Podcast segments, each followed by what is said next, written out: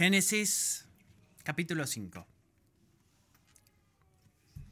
Este es el libro de las generaciones de Adán. El día que Dios creó al hombre a semejanza de Dios lo hizo. Varón y hembra los creó, los bendijo y los llamó Adán el día en que fueron creados.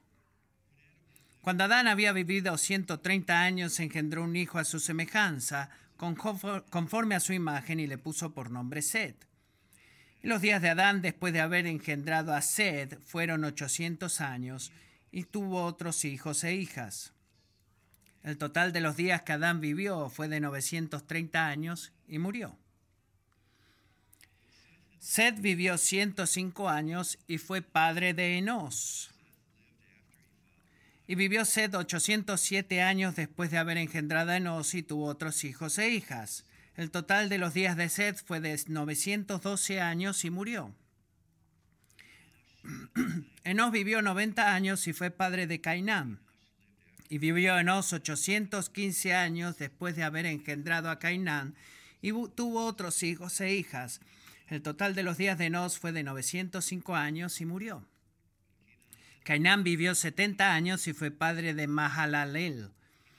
Y vivió Cainán 840 años después de haber engendrado a Mahalalel y tuvo otros hijos e hijas. El total de los días de Cainán fue de 910 años y murió. Mahalalel vivió 65 años y fue padre de Jared. Y vivió Mahalalel 830 años después de haber engendrado a Jared y tuvo otros hijos e hijas. El total de los días de Mahalalel fue de 895 años y murió. Jared vivió 162 años y fue padre de Enoch. Y vivió Jared 800 años después de haber engendrado a Enoch y tuvo otros hijos e hijas. El total de los días de Jared fue de 962 años y murió. Enoch vivió 65 años y fue padre de Matusalén. Enoch anduvo con Dios 300 años después de haber engendrado a Matusalén y tuvo otros hijos e hijas. El total de los días de Enoch fue de 365 años, y Enoch anduvo con Dios y desapareció porque Dios se lo llevó.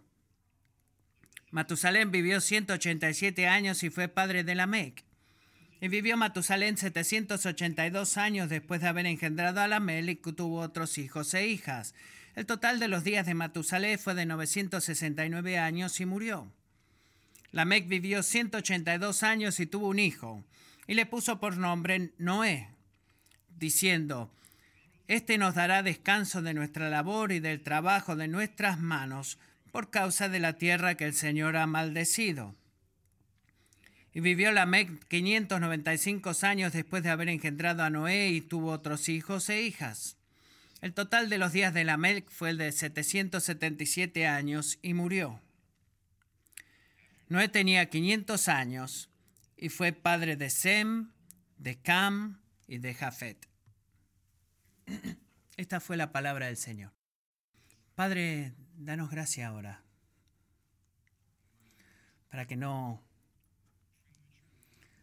prematuramente concluyamos que cada parte de tu palabra ha sido escrita en vano. Abre nuestros ojos para verte, para entenderte y entender tus pensamientos y poder amarte con todos nuestros corazones y nuestra alma y nuestras fuerzas en el nombre de Jesús. Amén.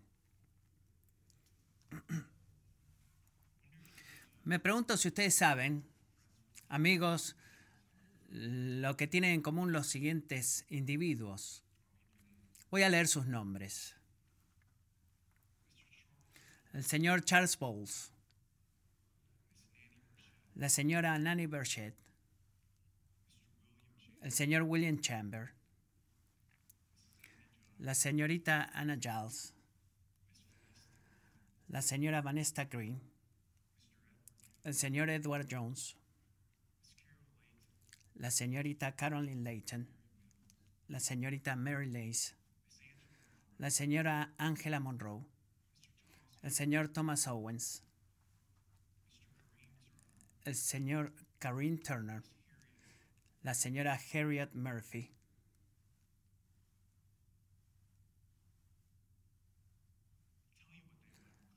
Les digo lo que tienen en común. Que todos ellos murieron la semana pasada. Fallecieron la semana pasada. Algunos eran blancos, otros negros. El mayor de ellos tenía 103 años y el más joven tenía 13.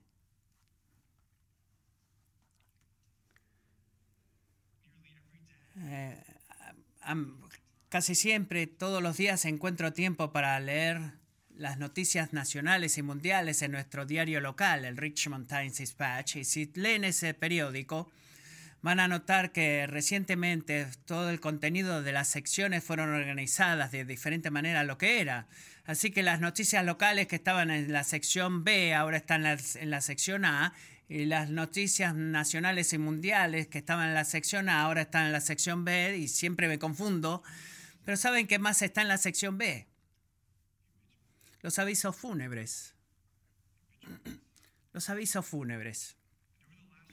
En la última semana, mientras he terminado eh, mi lectura de las noticias nacionales y mundiales, me encontré mis ojos eh, viendo los rostros y leyendo los avisos fúnebres. Y me estaba enterrado en la sección metropolitana, en el fondo del periódico, pero ahora están ahí y no queremos pensar acerca de la muerte y no queremos hablar de la muerte. Pocas personas disfrutan de eso y si lo hacen parece extraño, pero las imágenes, las fotografías de aquellos, esas fotografías eh, estaban enfrente de mi rostro y, podía verlas con la esquina de mi ojo y mientras leía el resto de las noticias. Y es difícil dejar de mirar esas fotografías porque pienso en sus familias, ¿verdad? Pienso en sus hijos, en las elecciones que han hecho, las elecciones que no han hecho, cosas que fallaron en hacer o que quizás hicieron y pienso en su relación con Dios y sabiendo que todos fallecieron, los, sus rostros a pesar de todo me hablan. Y no, no digo que me hablan de una forma psicópata, como psíquica, perdón, eh, pero es como que me habla, es como que me hablan diciéndome, Matthew, tu, tu día está pronto, tu día está cercano. Tengo 34 años. Y me dicen, tu día está cercano. Y un día alguien va a leer mi nombre en la página B5. ¿Y sabes qué, amigo? Hay un día en el que tu nombre también estará en la página B5. Y el día de tu muerte está cercano. En esta Pascua, está más cerca en esta Pascua de lo que lo estuvo en la Pascua pasada. Y está más cerca hoy de lo que estuvo cuando te acostaste a dormir anoche. Y aunque no nos gusta hablar de la muerte y es un, un tema que no queremos hablar, necesitamos hacerlo, necesitamos hablar acerca del significado de la vida y el significado de la muerte.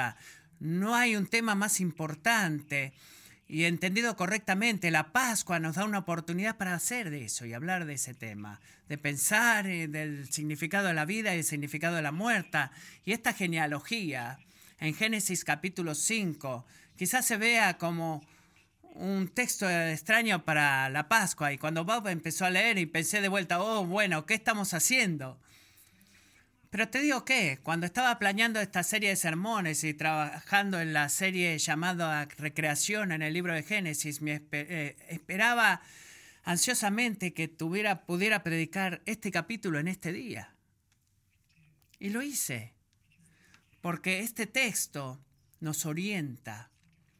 Es como una brújula, es una de las cosas más importantes, una realidad más importante en toda la Biblia, llamada el significado de la vida, el significado de la muerte y otras palabras, las palabras de Francis Schaeffer, cómo vamos a vivir a la luz de estas cosas. Y creo que el entendimiento de lo que Dios nos está diciendo en este capítulo es como ir de viaje. Eh, ¿Quién de ustedes va a salir de viaje para la primavera? ¿Alguno de ustedes va a salir? No tengan pena. Ninguno de ustedes, bueno, buena, buena suerte trabajando entonces. Si, si fueran a salir en un viaje de primavera, Ustedes saben que hay tiempos en los cuando estás manejando la autopista y estás yendo rápido. Y mientras vas rápido, eh, la velocidad de tu viaje te permite tomar una imagen amplia del país eh, en el cual estás atravesando. Y luego hay otras, otras secciones en donde verdaderamente tienes que salirte de la autopista y ir más lento y estudiar una, geografía en particular que sea importante, quizás tengas que detenerte completamente para que tomes foto de algo que no quieres olvidarte, un, un escenario. Pero si miras los versículos 1 al 3 de Génesis 5, estos versículos son unos de aquellos que nos hacen detener unos momentos en los que andamos despacio. Uno de los momentos que andamos despacio, porque hay algo acá que es muy importante. Es la primera lección que Dios nos enseña en este capítulo y no es la primera vez que Dios nos enseñó esta lección en el libro de Génesis, pero quiero apelar a ti de que Dios no repite las cosas porque se olvida que lo enseñó ya. Dios repite las cosas porque nosotros nos olvidamos. Así que cuando Dios repite, debemos presumir que lo hemos olvidado y que necesitamos recordarlo. ¿Qué es lo que nos dice el Señor acá? Los primeros tres versículos, el primer punto de este mensaje, el punto número uno. La vida es un regalo sagrado de Dios. La vida es un regalo sagrado de Dios.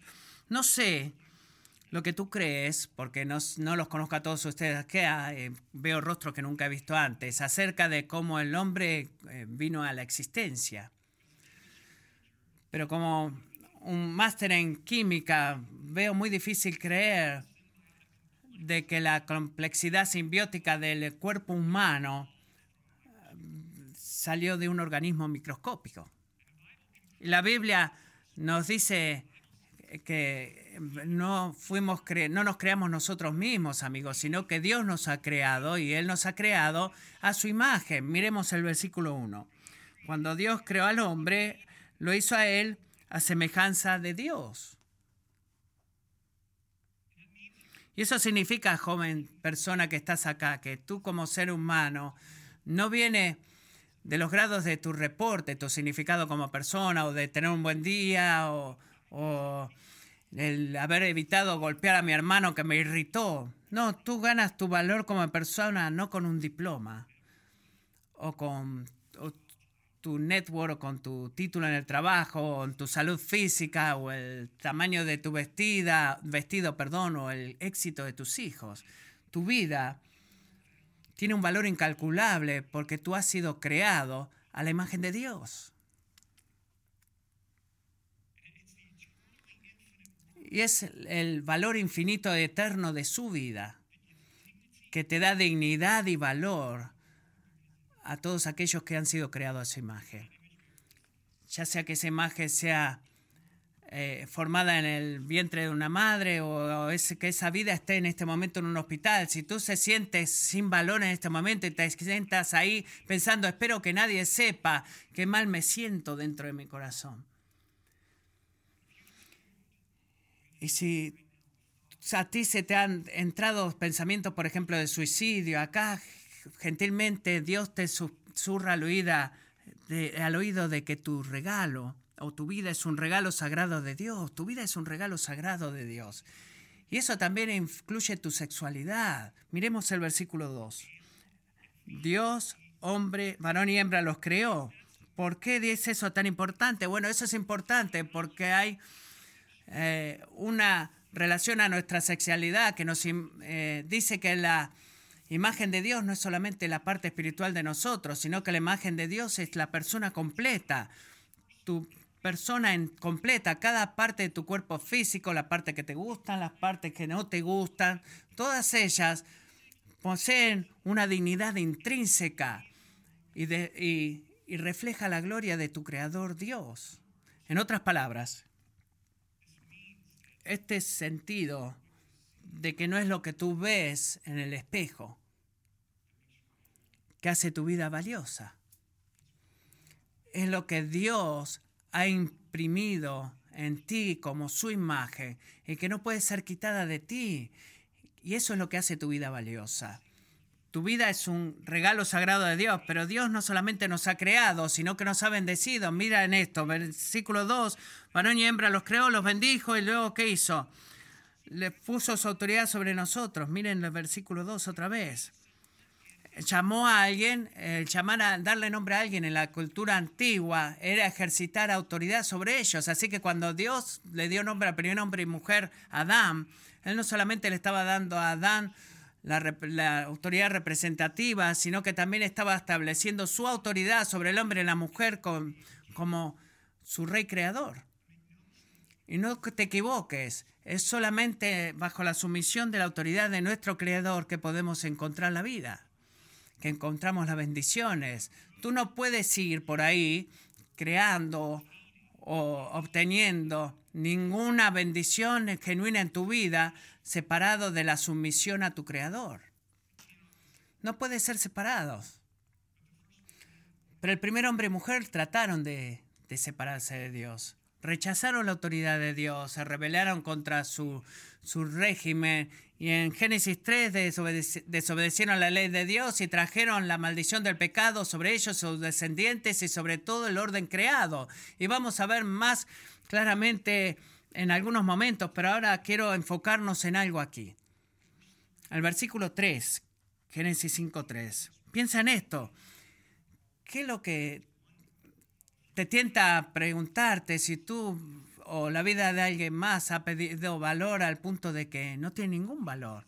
¿Qué causa en nosotros perder el enfoque de la vida como un regalo, un regalo sagrado de Dios? Creo que son dos cosas. La número uno, en muchos casos, es la presencia del pecado. Eh, las cosas malas que hemos hecho, de mi vida no vale nada, las cosas que otras personas nos han hecho a nosotros. Si ha sido abusado de alguna forma, entonces mi vida no tiene valor. Quizás puede ser la presencia de la debilidad también. Quizás un examen de ADN que, que dice que tu hijo que todavía no ha nacido tiene un síndrome de Down o que tu doctor te diga que quizás no puedas caminar nunca más. Y en cualquier caso, el resultado de lo que hablamos, la decisión moral, con un sufrimiento de vivir una vida en un mundo quebrantado y la continua presencia del pecado y la debilidad, trae estas preguntas que encontramos en Génesis 5. Y esta es la pregunta. En este lado de la caída, Génesis 3, de este lado, hay una vida que permanece siendo un regalo sagrado de parte de Dios, o es la presencia del pecado y la debilidad funcionalmente diluyen la imagen de Dios. ¿Cómo es eso? ¿Cuál es la respuesta? Miremos cuidadosamente el versículo 3. Cuando Adán había vivido 130 años, engendró un hijo a su semejanza, conforme a su imagen, y le puso por nombre Set. ¿Por qué me emociono tanto diciendo esto? Esto parece una página más de la genealogía. Este es el motivo por qué es tan importante. Sigan la lógica. Si Adán fue creado a la imagen de Dios y Seth fue creado a la imagen de Adán, adivina qué dice de Seth. Seth lleva la imagen de Dios. Incluso después de haber de que el pecado y la debilidad entraron al mundo. En otras palabras, la presencia del pecado no diluye la presencia de la imagen de Dios en tu vida. La razón por eso, como una expresión de la eh, gracia de Dios, Él preservó su imagen, y protegió su imagen en nosotros, incluso cuando fue corrompida por el pecado. Y la, de la verdad de que Adán llama sed a su hijo, dice que incluso en este lado de la, de la caída podemos llevar la imagen de Dios. ¿Por qué digo eso? Porque Adán está haciendo exactamente lo que Dios ya había hecho por Adán. Adán está haciendo lo que Dios lo hizo, lo creó para hacer. Está ejercitando el poder de Dios en una en un mundo corrupto y caído a favor de Dios. Mire lo que haciendo lo que Dios le pidió que hiciera. Debemos recordar eso. Ese es todo el punto de este punto de que la vida es un regalo sagrado de Dios. No importa dónde has estado, lo que hayas hecho, no importa cuánto de la imagen de Dios a tus propios ojos ha sido corrompida por el pecado o quebrantada por el pecado. Tienes que saber eso. La imagen de Dios permanece. Es como Alan Ross dice, incluso en el mundo maldito, los seres humanos son hechos a la imagen de Dios. y deben servirlo y disfrutar sus bendiciones. Ese es el primer punto. La vida es un regalo sagrado de Dios. Y este es el punto número dos. La muerte es el resultado inevitable del pecado. La vida es un regalo sagrado de Dios. La muerte es el resultado inevitable del pecado. El contraste entre la gloria y la bendición de los versículos 1 al 3 y la, la marca de muerte que vemos en el resto del capítulo nos, nos choca y es chocante, es enorme y ha sido diseñada para llamar nuestra atención. Esta es una de las secciones en la autopista donde debemos volver a la autopista principal y debemos eh, manejar rápido para no perdernos la gran imagen. Así que miremos el versículo 4. Y los días de Adán, después de haber engendrado a Seth, fueron 800 años y tuvo otros hijos e hijas.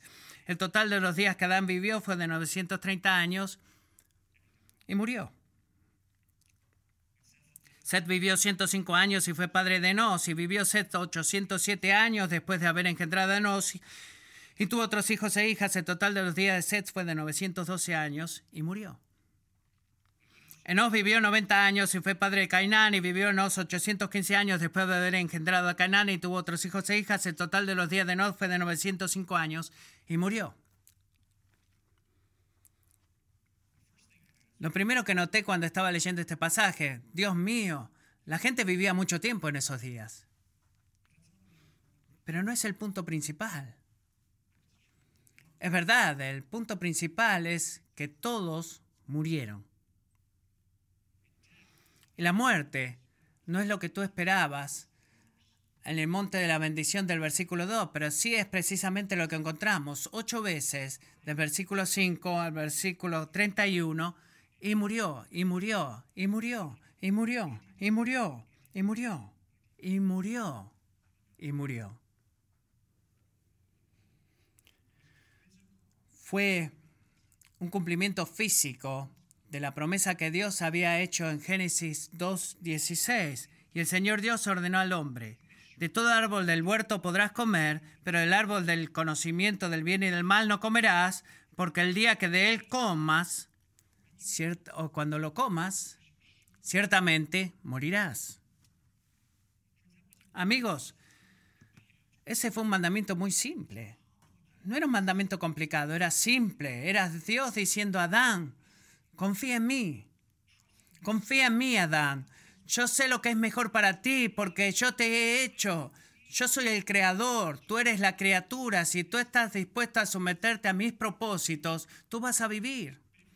Pero si tú te alejas de la protección de mi autoridad, si tú te alejas del autor de la vida, el dador de la vida, Adán, tú vas a morir. Y así es precisamente lo que Adán hizo.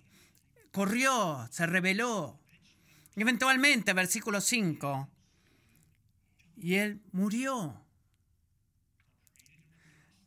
Dios lo creó de la tierra y al polvo volvió. Y esa maldición, la maldición de la muerte, fue una maldición que le pasó a todos sus descendientes. Así que Seth murió, y Enos, murió, Cananda, Mahalalel murió, y Jared murió. Y una y otra vez todos murieron, y de nuestra perspectiva, la muerte es tan común, seamos honestos, que es como que se siente normal. Si tú lees la página B5 en el periódico tantas veces y no empiezas a pensar lo normal, pero eh, lo encuentras muy normal, es como la vida funciona. Mm, eh, nacen y al otro día mueren. Pero amigos, si tú lees Génesis capítulo 5 a la luz de Génesis 1 y 2, tú sabes que la muerte es todo menos normal. Es natural en el sentido de que es es el resultado inevitable del pecado y rebelión de Adán y que fue pasada a todos sus descendientes como resultado, entonces todos eh, juntamos nuestro pecado con nuestra propia rebelión a la de él, pero es natural la muerte, pero en realidad no es normal, es anormal, porque no es la forma en la cual Dios creó al mundo para que fuera. Piensa en esto, en el jardín del Edén, Adán, el cuerpo de Adán, era perfectamente saludable cada vez que eh, tenía, iba a hacerse un examen médico, si hubiera habido, le decían, él está bien, era perfectamente inmune a cualquier enfermedad, protegido de la muerte. Y luego, él pecó. Y no sé cuándo has comenzado a notar esto, pero me puedo imaginar el temor que comenzó a crecer en su corazón cuando se dio cuenta, me estoy volviendo viejo. No estoy fuerte como solía estarlo. Podía levantar a mis hijos y hacerlos balancear en mis rodillas, pero no lo puedo hacer más. Se hizo viejo y viejo hasta que un día él murió. Y la muerte en la escritura es el clímax de la corrupción, es la devastación final, es el enemigo final, es el eco de a través en este capítulo, amigo, como un, un timbre que suena y suena sobre el pecado del hombre. Y está esperando por ti. La muerte está esperando por ti, a menos que el Señor retorne primero, tú vas a morir debido a la maldición del pecado. Un día tu corazón dejará de latir. Un día tus pulmones dejarán de moverse. Tu cuerpo se enfriará. Puede sucederte a los 103 años o a los 13 años o puede sucederte esta noche. Y no digo eso para asustarte, digo eso para advertirte. Porque la realidad de la muerte, de volverse viejo, es una forma de Dios de atraer tu atención, es la forma de Dios decirnos, algo no está bien, algo no es la forma en la cual debió ser. Y en un nivel estoy convencido de que todos instintivamente sabemos eso. ¿Por qué? Porque tenemos miedo a la muerte. No hablamos de la muerte. Tratamos de eh, dejarla en un costado cuanto más podamos y este mundo verdaderamente nos ayuda, ¿verdad? Porque este mundo está lleno de distracciones. Elige una, cualquier distracción que prefieras. Está disponible para ti para que no pienses en la muerte. Sabemos que el día viene, pero en lugar de pensar en el significado de la muerte y el motivo de la muerte, enterramos nuestras manos en la arena y miramos Netflix. Y bebemos y dormimos e incluso hacemos cosas santas, trabajamos, servimos en la iglesia y, mientras tanto todo el tiempo ni siquiera pensamos en el futuro. No pensamos en la muerte. Nos entretenemos a nosotros mismos. Y es por eso la lista de avisos fúnebres, que es lo que Génesis 5 es, es simplemente que es un eh, obituario largo, es el regalo más grande, es un regalo, porque destruye nuestra ilusión de que si podemos eh, conseguir todas nuestras conveniencias y de que la clase media americana desea, todo va a estar bien. No está bien, amigo. No está bien. No está bien, porque un día tú vas a morir. Eso no está bien.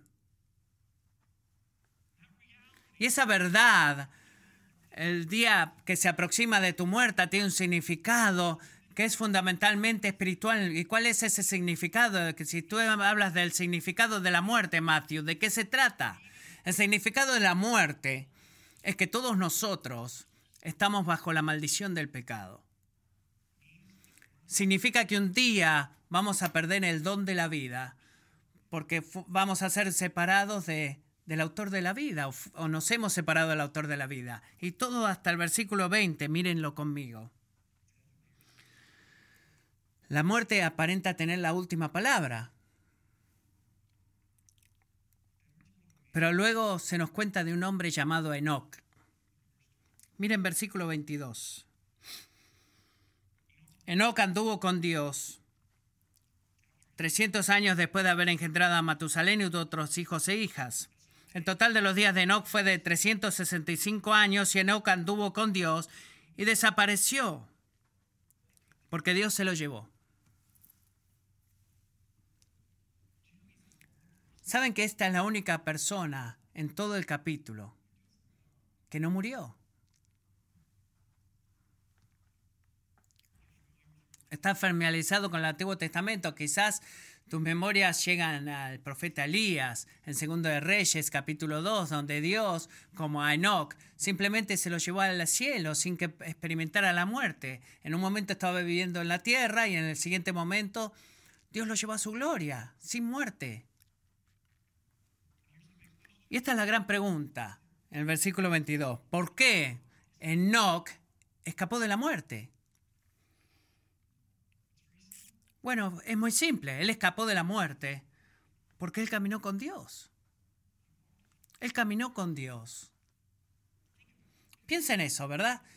¿Qué es lo que hizo Adán en Génesis 3.8 cuando él escuchó la voz del Señor caminando en el jardín?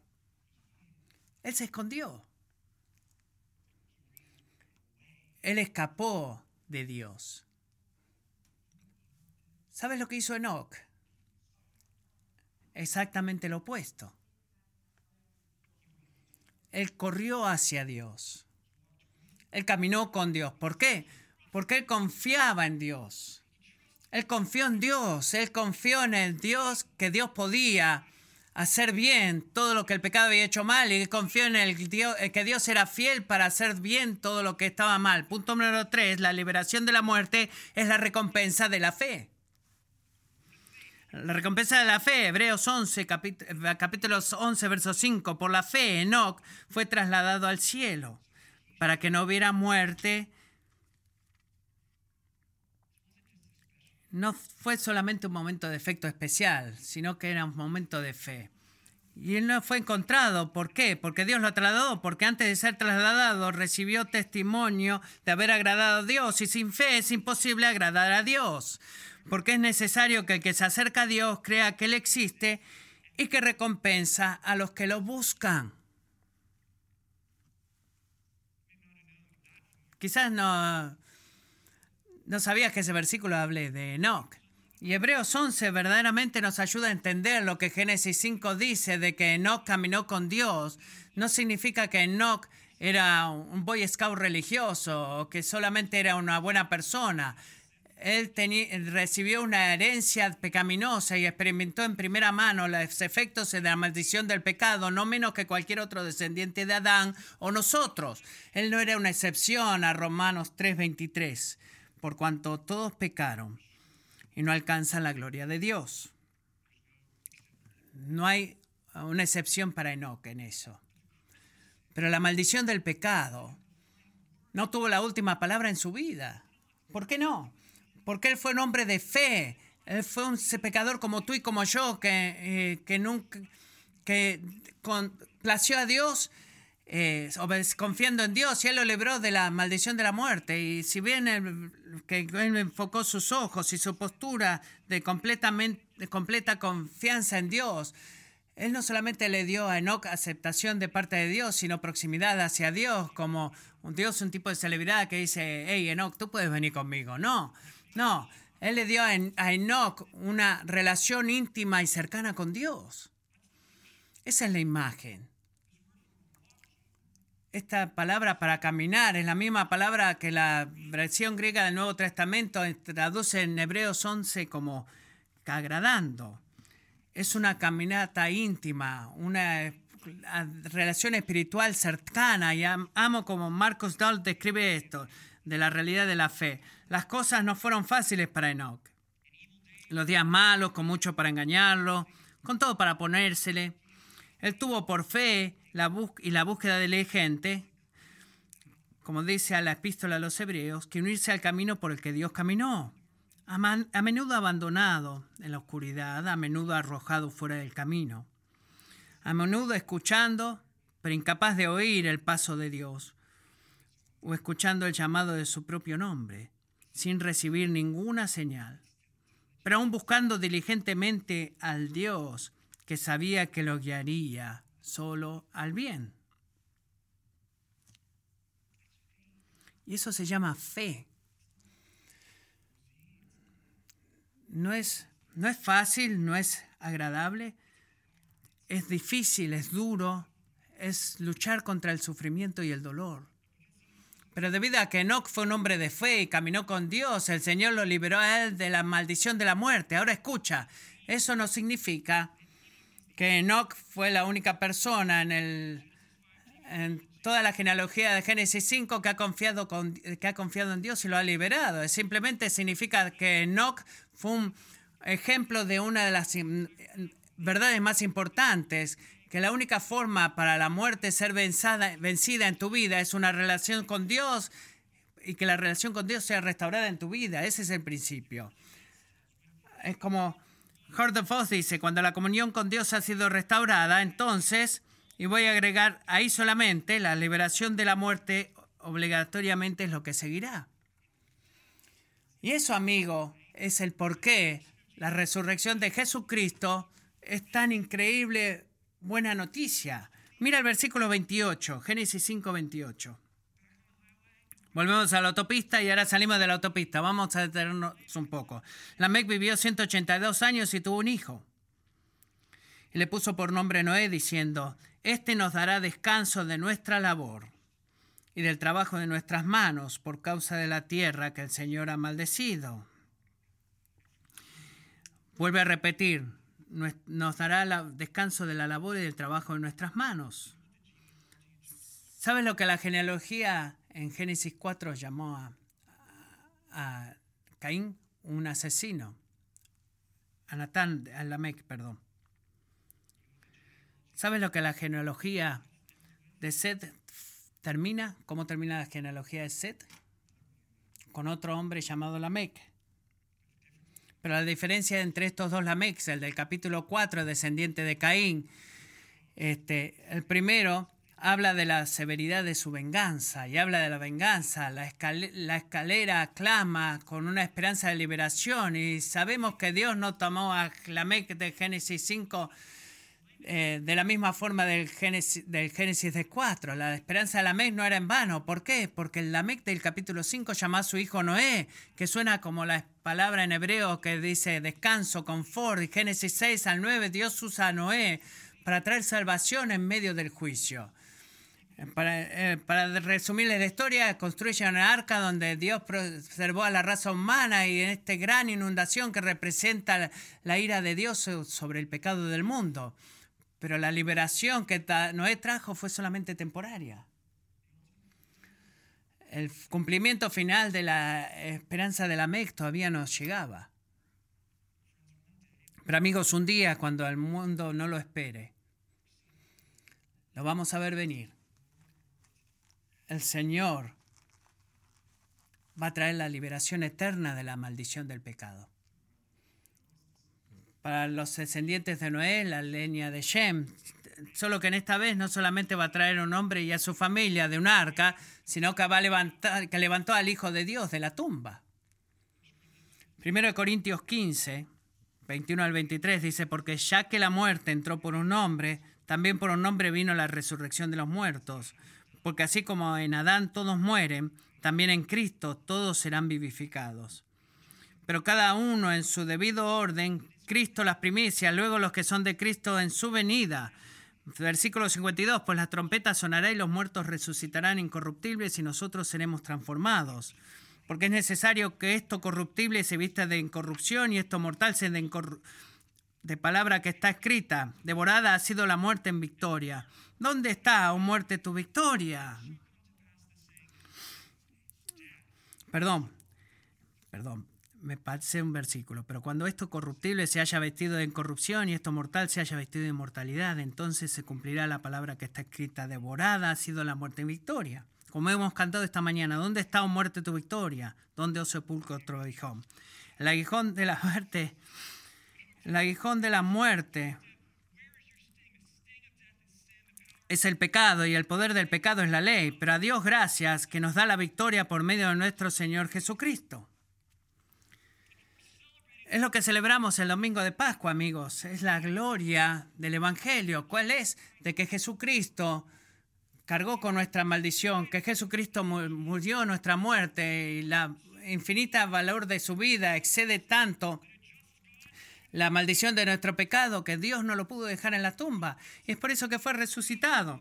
Dios lo resucitó, probando una vez para todas que el poder de Dios de salvar es más grande del poder de la muerte para destruir. Y al vencer la muerte, Jesús conquistó la muerte para que podamos confiar en Él, porque la fe, ¿qué es lo que es la fe? La fe de Enoch, la fe de Noé, la fe de Lamec. Tu fe y la mía, la fe en Cristo nos une en Cristo para que su vida se convierta en tu vida. Y su muerte se convierta en tu muerte. Y su resurrección garantice, garantice tu resurrección. Y no es una afección legal, sino que es la recompensa de la fe. Como Juan 3:16 dice, porque de tal manera amó Dios al mundo, que dio a su Hijo unigénito, para que todo aquel que cree en Él no se pierda, muerda, no. Todo aquel que cree, no se pierda, sino que tenga vida eterna. Amigos, voy a concluir con esto. Dios anhela hacer por ti lo mismo que hizo por Enoch liberarte de la maldición de la muerte y de darte el regalo de la vida eterna con Él. Todo lo que Él requiere para eso es fe. No es una creencia ciega. Recuerden, soy un máster en química. Me gustan las, las pruebas. No es vivir en la oscuridad, no es un trabajo de milagro, voy a tirar una moneda a la fuente. No, es confiar en la, eh, una confianza transformadora en la persona de Cristo que se revela en la vida dedicada a seguir a Jesús en cada área de tu vida. Eso es lo que es así como la fe se ve. Enoch no solamente creyó en la idea de Dios. Eh, soy una persona de fe. No, Enoch no, no iba a la iglesia. Eh, Enoch no cambió algunos hábitos morales malos con la ayuda del hombre de arriba. No. ¿Sabes lo que Enoch hizo? Caminó con Dios. Él era serio, estaba serio, siguió a Dios y eso es precisamente, amigo, lo que la fe en Cristo demanda de ti y de mí. ¿Estás dispuesto a seguirlo? ¿Estás dispuesto a obedecerle? Juan 10, 27, 28 dice, mis ovejas oyen mi voz, yo las conozco y me siguen. ¿Qué hacen? Me siguen. Si tú no estás siguiendo a Cristo, no trates de convencerme que tienes fe en Él. Eh, él dice, me siguen. Jesús dice, yo doy eterna, vida eterna si me siguen y nunca van a morir. Dice, yo les doy vida eterna y jamás perecerán y nadie las arrebatará de mana. Escucha la palabra de Dios en tu vida. Tu vida es un regalo sagrado de Dios. La muerte es inevitable, es el resultado inevitable del pecado, pero aunque tu cuerpo físico muera, si tú eres cristiano, tu alma permanece muy viva, disfrutando de la vida en la misma presencia de Dios hasta que Jesús retorne y te regale un nuevo cuerpo. Como Pablo dice, un cuerpo resucitado, un cuerpo imperecedero que resucitaremos del Señor para siempre. No tenemos esa esperanza si Jesucristo no hubiera resucitado de los muertos. Eh, seguiríamos esperando y anhelando y languideciendo bajo la maldición del pecado, pero Cristo ha resucitado. Es una verdad histórica y debido a que Cristo resucitó, un día todos los que estemos en fe con Él resucitaremos. Hay sermones en los cuales te doy la gran idea de frente y luego hablamos de ella. Hoy hice lo opuesto. Lo último que quiero decirte es esto, es la gran idea de todo esto. ¿Cuál es? aquellos que caminan con Dios a través de la fe van a ser liberados de la maldición de la muerte. Eso es todo. Eso es Génesis 5. Es como la historia de toda la Biblia, es la nueva noticia de la Pascua. Todos aquellos que caminan con Cristo a través de la fe serán liberados de la maldición de la muerte. Tu nombre Quizás esté en la página B5 del periódico en esta semana. Yo puedo estar en este eh, púlpito ahora dirigiendo tu funeral el próximo domingo. Pero amigo, si tú estás en Cristo, si tú estás caminando con Cristo, la muerte no va a tener la última palabra en tu vida. No va a, no va a quedarse con la última palabra. No va a tener el resultado final. No es como tu hermano mayor.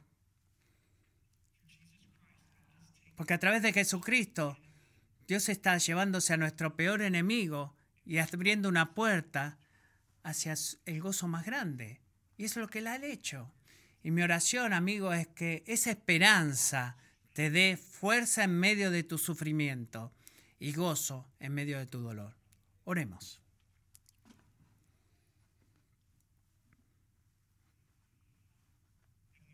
Padre Celestial, estamos agradecidos.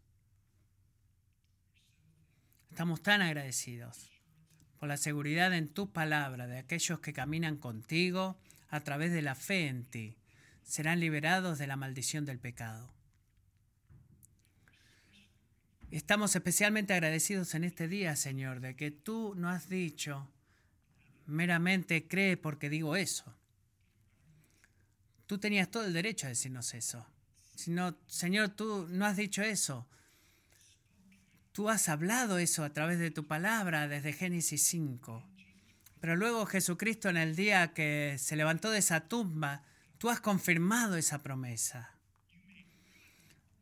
Tú has hecho bien en esa promesa, tú has validado tu palabra, tú has probado tu palabra, has asegurado tu palabra y has garantizado tu palabra de resurrección para todos aquellos que confiamos en ti. Así que oramos en este día, sea que conozcamos tu nombre o no, todavía. Que tú nos hagas hombres y mujeres de, eh, con una fe centrada solamente en Cristo. Y que naveguemos los sufrimientos y dolores de este mundo con el gozo delante de nosotros, de que en ti la resurrección viene. Y que en ti, un día, vamos a unirnos a ti y verte, amarte, porque tú eres el primer, eh, el primer nacido de la muerte y has hecho el camino para nosotros. Amén.